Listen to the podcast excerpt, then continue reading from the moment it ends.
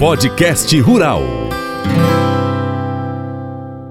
Vamos falar agora, aqui no seu podcast rural, sobre leite, produção de leite, pecuária de leite.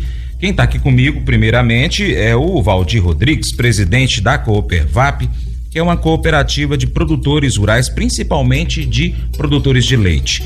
É, primeiramente, o meu bom dia para você, né, Valdir? Seja bem-vindo mais uma vez aqui conosco. Bom dia, Francis. É uma satisfação grande estar aqui mais uma vez. Valdir, 2023, em toda a história que você conhece de produção de leite, tá entrando na história, né? É, esse ano tá um dos anos mais difíceis, né, da, da história. Eu vai 10 anos estou na frente da cooperativa e o pior ano mais desafiador de todos os tempos. É, custo elevado, uma série de coisas, né? A gente começou aí não tendo uma política bacana do, do governo federal. O governo federal não respeitou o produtor de leite, buscou leite de forma desenfreada, né? As importações cresceram em torno de 300%. Uhum. Isso colocou a cadeia em dificuldade, porque colocou muito leite de fora, embora que o nosso leite não é suficiente para atender a demanda brasileira. E aí é oferta e procura. Nós tivemos muita oferta, a procura diminuiu e a gente pagou muito caro, o setor leiteiro pagou muito caro. Se não bastasse, não bastasse isso, agora nós est estamos vivenciando uma das piores crises climáticas da história. Uhum. Na nossa região aqui, Francis, tem produtores que já vai para per perder a terceira planta. Então isso é muito. E o, o custo de fertilizante, de, de em geral, o, o custo né, para fazer esse uhum. plantio é muito caro. E então as pessoas foi perdendo e, e naquela esperança que vinha a previsão de chuva, colocava a semente no chão de novo e tornava a perder. E os que não perderam estão muito sacrificados no desenvolvimento dessas plantas. Então nós estamos vivendo um dos momentos é, piores da nossa história mas o setor, todos os, muitos, o setor do agro como um todo está passando por muita dificuldade, mas o setor leiteiro está passando com uma dificuldade muito maior. Por que muito maior do leiteiro? Porque não, o custo está maior do que, o, que a produção, que o custo, o custo de produção está maior do que o preço do leite. Está pagando para trabalhar. Pagando para trabalhar. E nós chegamos agora e já finalizando aí, passando o mês de, de, de dezembro, o pessoal aqui todos com um gado encocherado. Uns não tá encocherado porque não tem comida. Uhum. O nosso noroeste está acabando todas as fontes de comida, o que ajudou porque tem muitas áreas irrigadas, mas isso já não está tendo mais. E não tem comida, tem tá assustador. O produtor de, de em geral do nosso noroeste está penando, mas não só do noroeste. Então nós estamos agora sendo assolados não por uma primeiramente por essa política de governo e agora por uma questão climática que ainda está sendo muito pior ainda. Entendi. É, inclusive, eu trouxe essa semana aqui essa informação do, do, custo, né? Que o custo hoje, realmente, na média, do, na média Brasil, é, foi identificada pelo CPE que está mais alto pelo preço que o produtor rural recebe pelo leite. Isso sim, quem tem uma, uma certa é, reserva consegue aguentar por um determinado tempo curto né? Depende muito do tamanho da sua produção, da sua, do seu plantel, enfim. E isso daí, é, para quem tem um, um, não tem uma reserva, para quem tem um, um plantel pequeno, a, vai sair da atividade. E aí gera lá na frente alguns problemas. Daqui a pouco a gente fala desses problemas. 2023, a gente começou com um ano complicado, importando leite e a importação aumentando e, e, e, e ao mesmo tempo o consumo diminuindo. É, o Brasil, no geral, ele não é não tem uma produção suficiente para atender a demanda interna. Então, obrigatoriamente precisa importar. Mas a importação esse ano veio assim exagerada e desleal tudo, por todas as vezes que você já esteve aqui e outras pessoas estiveram aqui também, e outras reportagens que a gente trouxe, é, o que, que seria essa, essa concorrência desleal com o leite importado, Valdir? É, nós, nós temos dois momentos, né? E você falou do, da questão do, das reservas.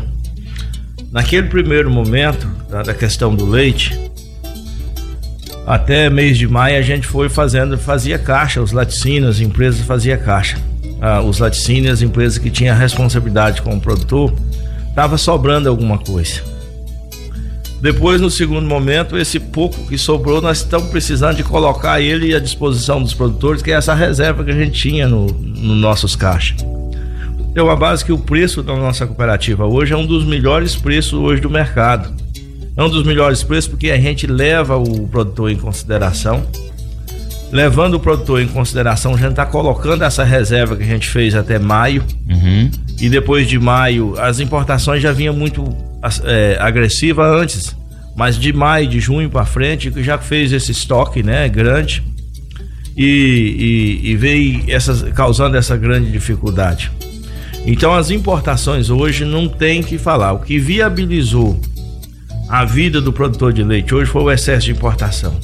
Entendi. Mas essa esse excesso de importação, essa falta de política pública vai equilibrar a questão do leite, para trazer o equilíbrio do produtor de leite, o consumidor vai pagar muito caro, que hoje já tem estudos que nós temos uma redução na produção nacional em torno de 30%, uma redução de 30%. Uhum. E depois nós vamos vir com chegar com preços altos. Então o cenário que desenha para 2024 é de muito desafiador. Nós temos uma, temos uma redução grande nas áreas de, principalmente de milho. Uhum. Muito milho já se fala de, já disparou.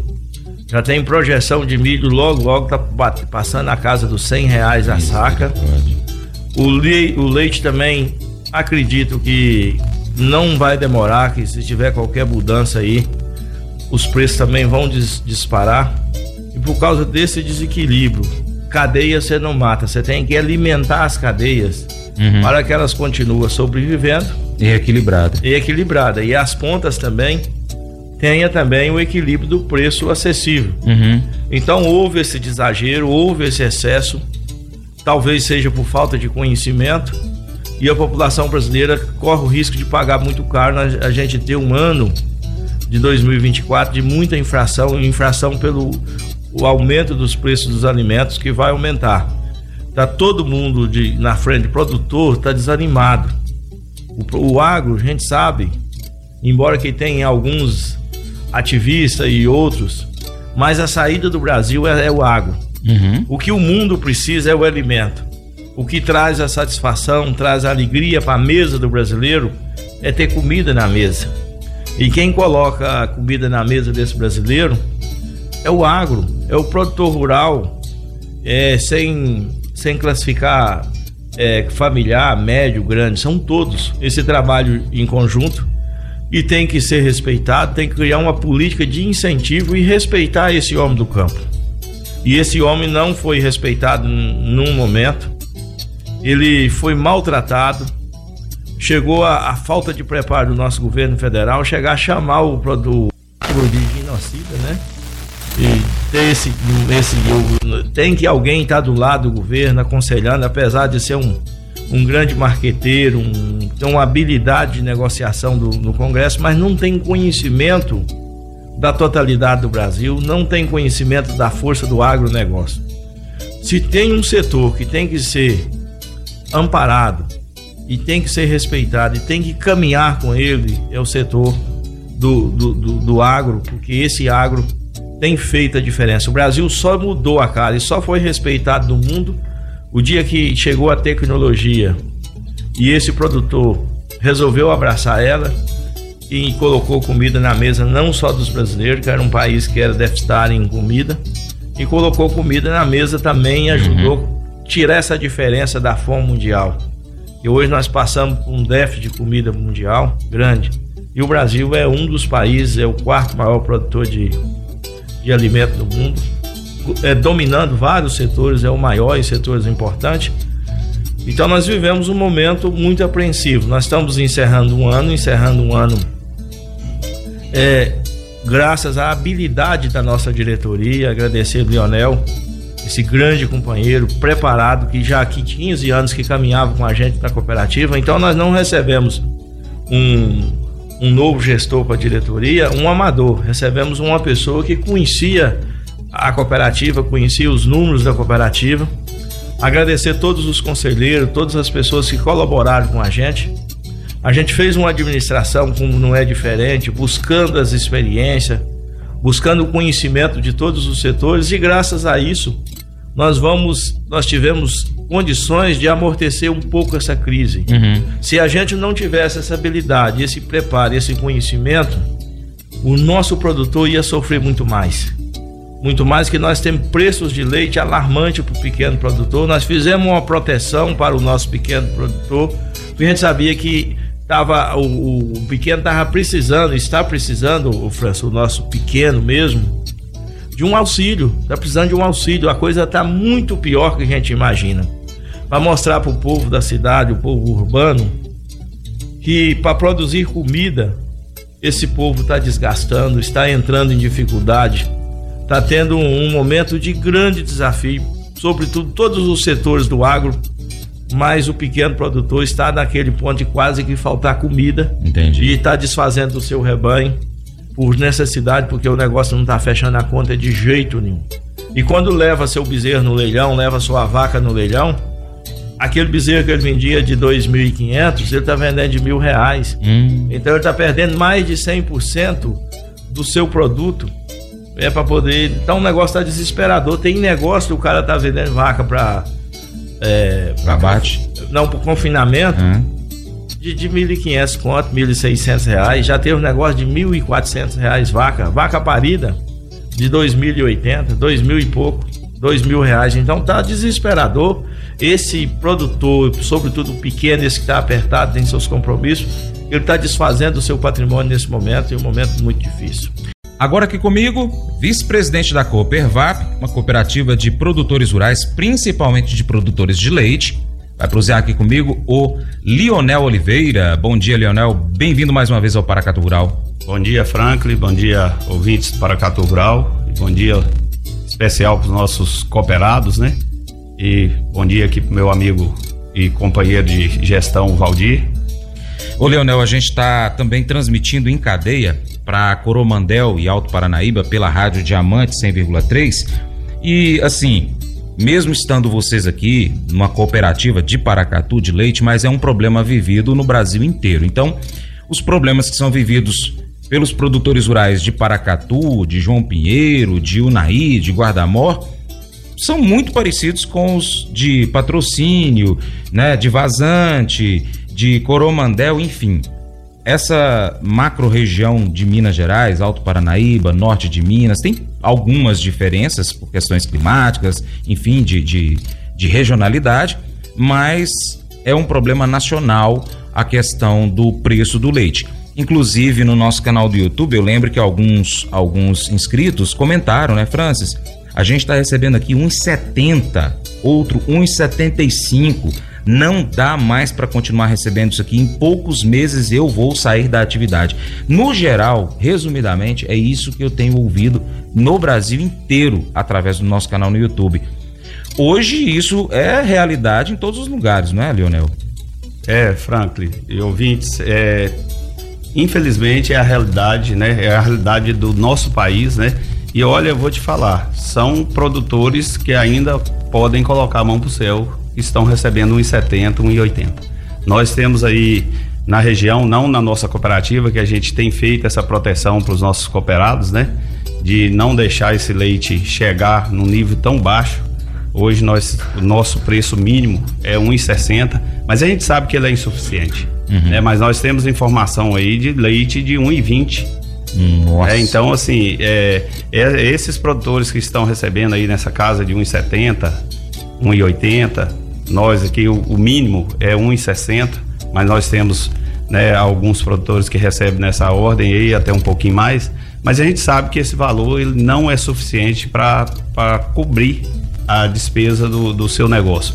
Eu falo isso, o Valdir pode falar, porque nós somos produtores de leite. Uhum. Então nós sabemos o que é produzir um litro de leite, o quanto custa um, um, um litro de leite até ele chegar aqui na cidade. Entendi.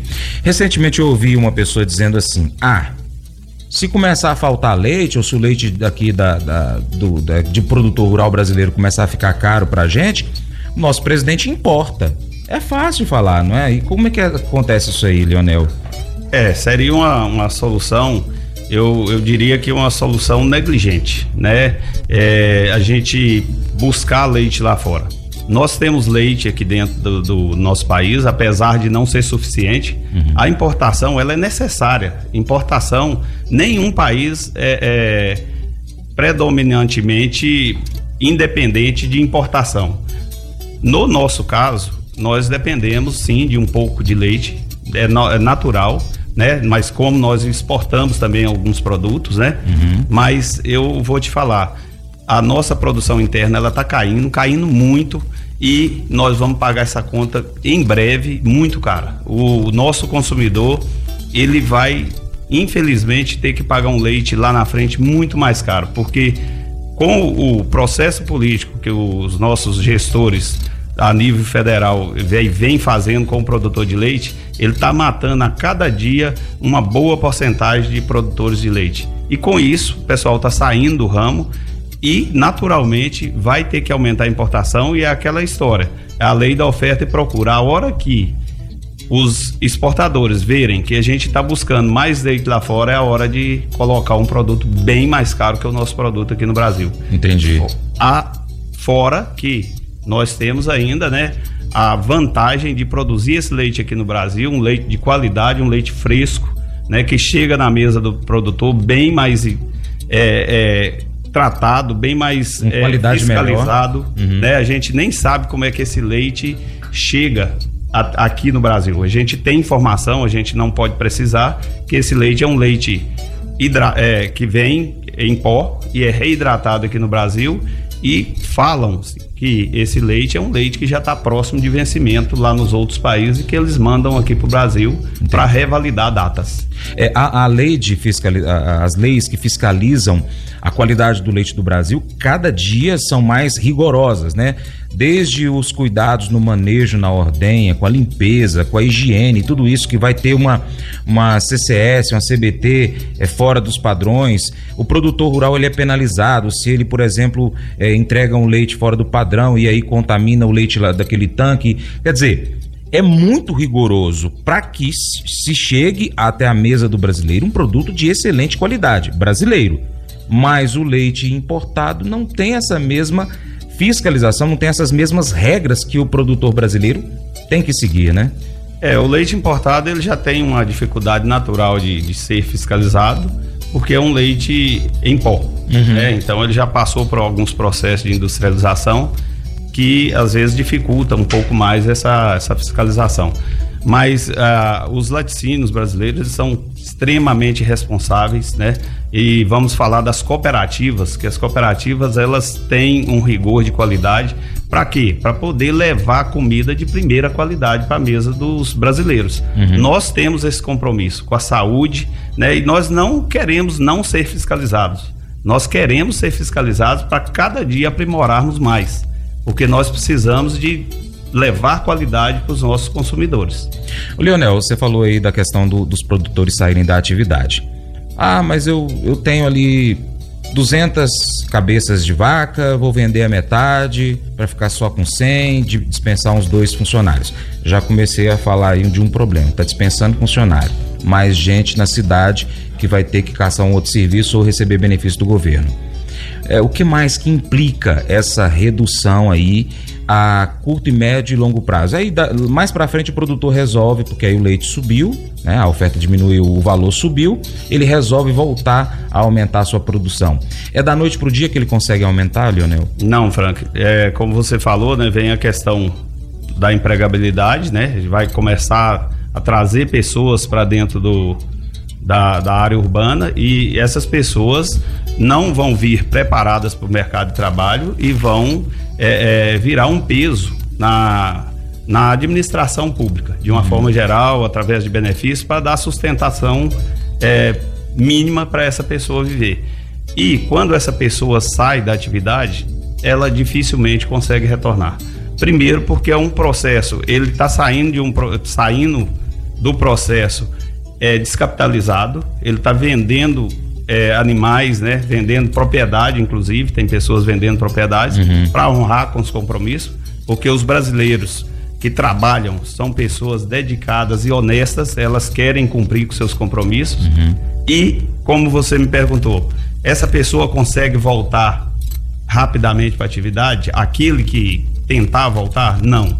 Ele vai demorar no mínimo aí, a hora que você tem que fazer uma bezerra, você tem que criar ela, tem que alimentar essa bezerra, isso tudo vai ter um custo durante esse percurso e isso para chegar a produzir leite novamente vai demorar três anos. Entendi. E aí eu acredito que se continuar nesse caminho que o governo está nos conduzindo, ele vai colocar alimento muito caro na mesa do, do, do brasileiro, né, do, do cidadão aqui que precisa tanto dessa produção, como eu te falei, uma produção local, né, uma produção que atenda o mercado interno e é muito fácil, é só olhar um pouco para esse produtor.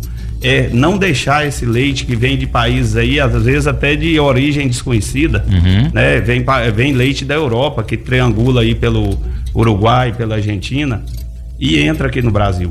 Nós não precisamos de leite da Europa, nós precisamos de sustentar a nossa cadeia de produção aqui dentro do Brasil. Entendi.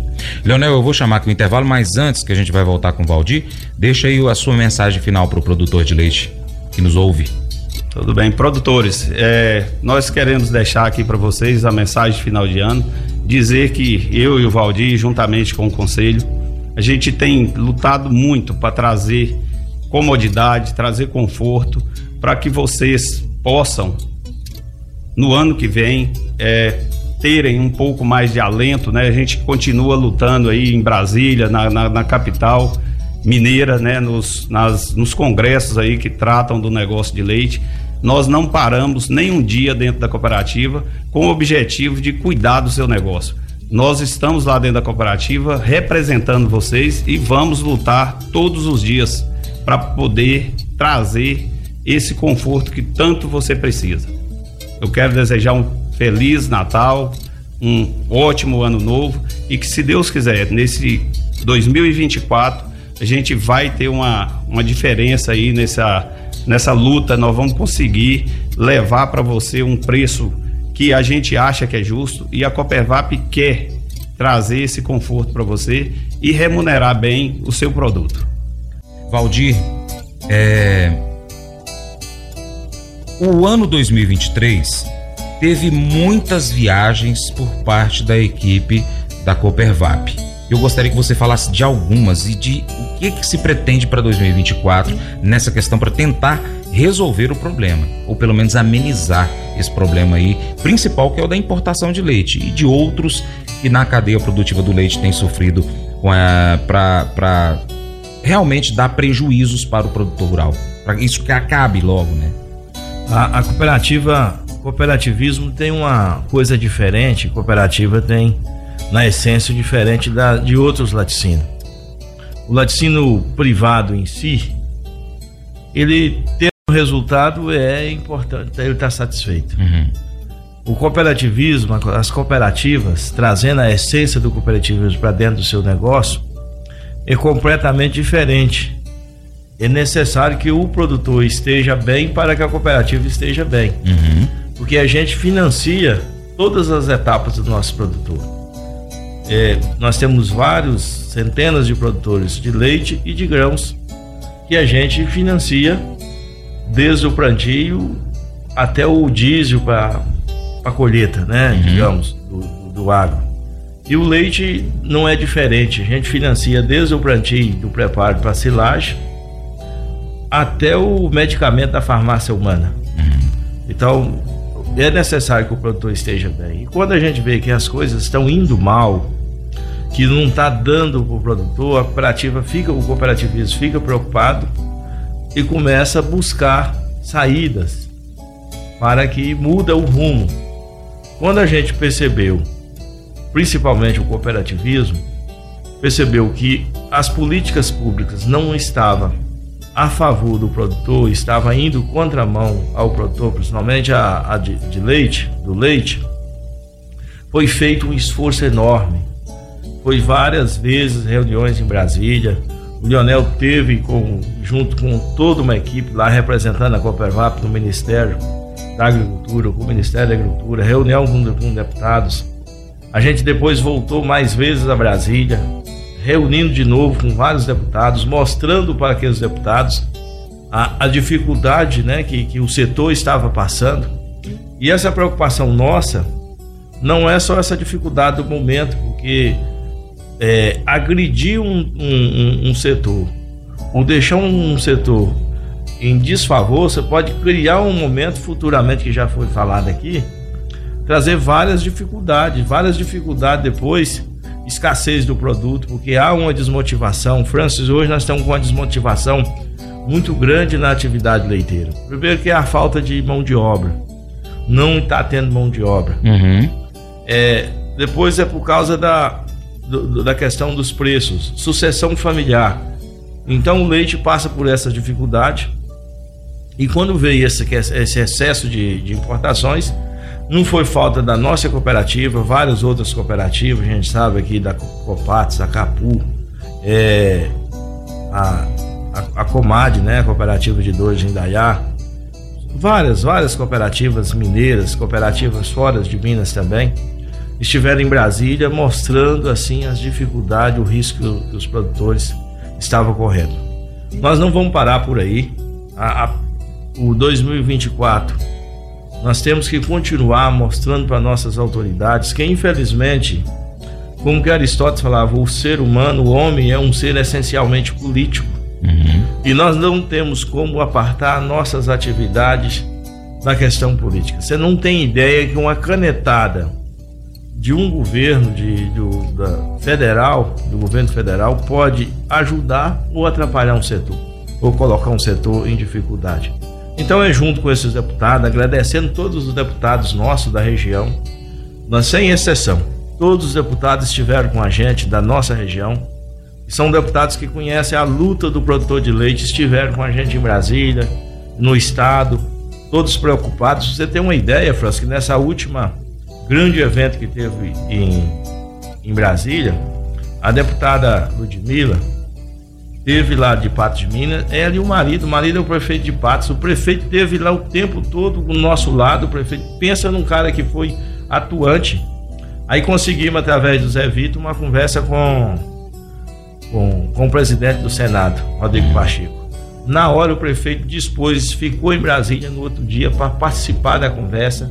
Então foi e ele tem um acesso muito bom com o Rodrigo Pacheco, então ele teve ali presente, sabe como que é a nossa as nossas autoridades políticas da região está presente no, no, na questão do leite, na questão do produtor. Eles conhecem, né? A Gleice Elise, a deputada de, de de, de patrocínio, deputada federal, teve lá presente, discursou, sabe das nossas dificuldades.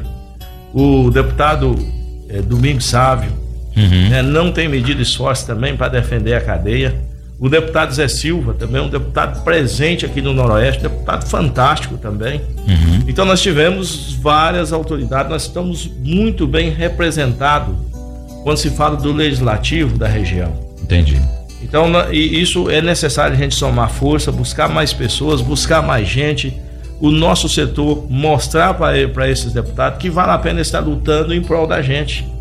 E nós temos que continuar nesse sentido, nessa luta, para a gente poder mostrar a nossa importância, porque o dia que o homem do campo, o homem da cidade, tem que perceber a importância do homem do campo. Eu sou de uma família numerosa, família de três irmãos, dez irmãos vivos. Todos, só os dois mais novos que não passaram pela experiência da enxada. Uhum. E por que, que a gente passava para enxada? É a família inteira trabalhando para poder pensando em colocar a comida. Para na hora do almoço ter o, ter, ter, ter o arroz e o feijão na, na panela Sim. e na hora da janta da mesma forma. Todo mundo pensava em comida. Depois que o agro é, organizou, a tecnologia chegou, que um produtor só planta mil, três mil hectares de lavoura, colocou comida. Comida hoje não é não é empecilho para nossa sociedade. Uhum. O arroz com feijão da nossa geração não é mais essa preocupação, mas é graças a esse homem do campo. Esse homem que levanta cedo para inseminar a vaca, que levanta cedo para tirar o leite, que levanta para poder colocar a semente no chão, que olha para o céu, só Deus sabe, né? é esse homem que trouxe essa paz, trouxe esse excesso de, de comida. Eu tinha um grande amigo meu que já faleceu, um grande estudioso, ele falava assim: Eu só tenho medo de uma coisa, eu tenho medo da guerra da fome. E esse homem do campo, que tem que ser respeitado, tem que ser enxergado, ele tirou do nosso Brasil o perigo da guerra da fome. Porque a fome é muito complicada. Sim. E às vezes nós sentamos e não, não medimos os, os esforços para criticar o homem do campo. Nós precisamos realmente levar políticas públicas para o campo, produzir, produzir com respeito, respeitando a natureza, é, preservar a natureza, mas nós precisamos de produzir e não tem outro caminho. E é só assim que nós vamos continuar trazendo tranquilidade para o homem da cidade e trazendo comida para esse homem da cidade. E a cooperativa não é diferente. A cooperativa é essa grande parceira de mais de mais de 1.500 famílias. Nós somos essa, essa cooperativa que gera mais de 600 empregos diretos. Geramos centenas de empregos indiretos. Você tem uma base só é, linhas de leite, nós temos mais de 40 linhas de leite. Uhum. Olha a quantidade, mais de 40 motoristas e com ajudantes, só aí vai nessa brincadeira toda vai um, umas 100 pessoas só entre Entendi. motorista e ajudante. E aí vem um monte de terceirizados, os braçagistas, tantas pessoas. Então, a cooperativa tem feito um papel importante. Um papel importante humanizando o capitalismo. O capitalismo tem que ser humanizado. O capitalismo tem que ser conduzido por pessoas que conseguem enxergar a totalidade. E nós enxergamos isso. Nós sabemos que um país não cresce sem uma distribuição, uma distribuição de renda inteligente. Eu e o Leonel tivemos fazendo uma visita ao banco de, de alimentos aqui é, em Paracatu. Trabalho fantástico. E ali naquele trabalho a gente viu a distribuição de renda. Uhum. Assim, centenas de produtores que, que, que, que contribuem com, com o banco de alimentos. Vou citar um deles, o Geraldo Sacolão. Lá a mulher falou, muitas vezes o Geraldo traz aqui um caminhão de banana, traz um caminhão de abóbora, né? Aquela abóbora que não está perfeita para o comércio, mas está perfeita para o consumo. Uhum. Era um cara pobre que cresceu na vida e que está distribuindo renda. Isso é distribuição de renda. Sim. Isso é produção. Nós precisamos criar meio para incentivar que a indústria avança, que o, que o nosso agro também, esse agro grande também avança, que tudo avança. Quando você cresce, um monte de pessoas cresce junto. Quando você cresce, você faz a distribuição. Nós precisamos pensar num país maior, não um país distribuir miséria. É, nós temos que precisar distribuir serviços, distribuir empregos e a nossa cooperativa tem feito esse, esse papel. Tem, nós não pensamos em demitir, nós, nós pensamos em crescer a cooperativa. É, corrigir. Nós demitimos mesmo, nós não permitimos dentro da cooperativa desonestidade. Nós não permitimos coisas ilícitas. Mas quantos funcionários nós temos na cooperativa? Porque nós estamos lá fazendo um papel social dentro da cooperativa. O cara precisa, a gente sabe que ele não corresponde mais ele não tem força de trabalho suficiente mais. Aí o Lionel senta, conscientizamos o conselho, nós temos que deixar esse rapaz mais dois, três anos, mais um ano. Porque a gente coloca ele no, no mercado de trabalho, ele não vai conseguir emprego mais e vão esperar ele aposentar. Então a gente administra a cooperativa com equilíbrio, com a caneta na mão, com muita responsabilidade, mas também com justiça social. Prosa boa rende.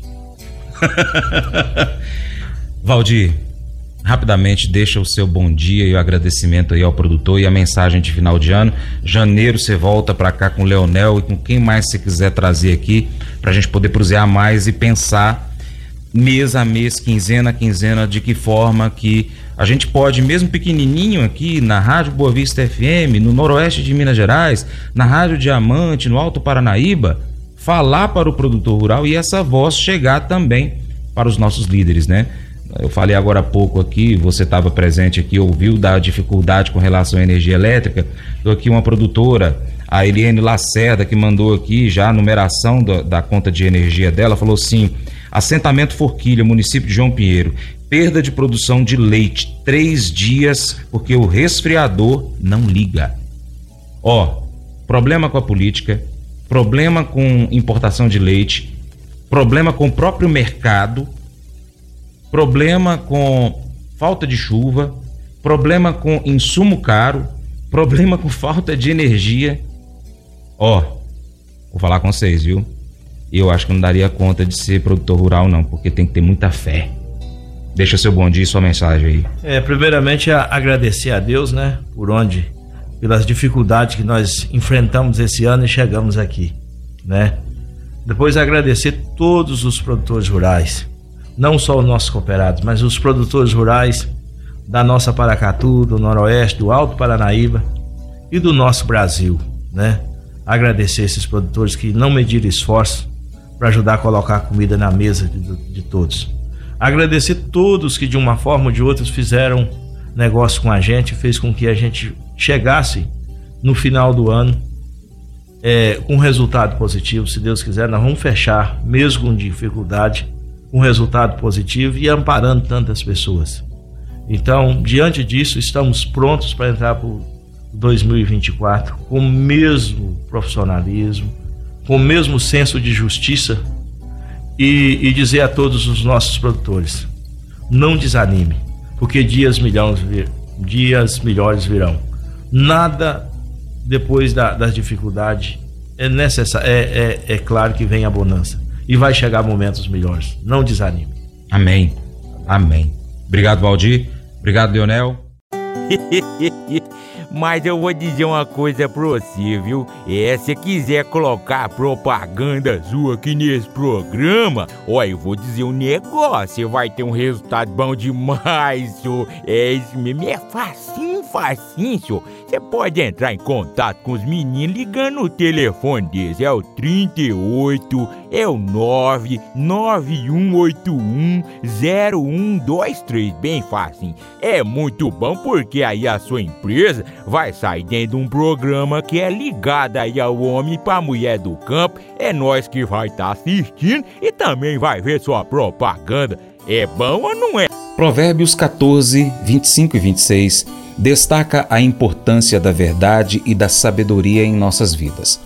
A verdadeira testemunha é aquele que busca a sabedoria e compreensão, enquanto a falsa testemunha é alguém que engana e cria conflito. Esses versículos ressaltam o valor da integridade em nossas ações e palavras. 1 Pedro 3, de, verso 10 e 11, nos instrui a buscar a paz e evitar o mal. Devemos manter nossos lábios longe da mentira e da enganação. Em vez disso, devemos buscar a paz e a retidão. Isso é visto como agradável aos olhos do Senhor. Unindo essas passagens, entendemos que a busca da verdade, da sabedoria e da paz está intrinsecamente ligada à integridade. A verdadeira testemunha não apenas fala a verdade, mas também promove a paz e a retidão em suas interações com os outros. Esse devocional faz parte do plano de estudos Sabedoria em Provérbios 14 do aplicativo bíblia.com. Muito obrigado pela sua atenção. Deus te abençoe e até o próximo encontro. Tchau, tchau.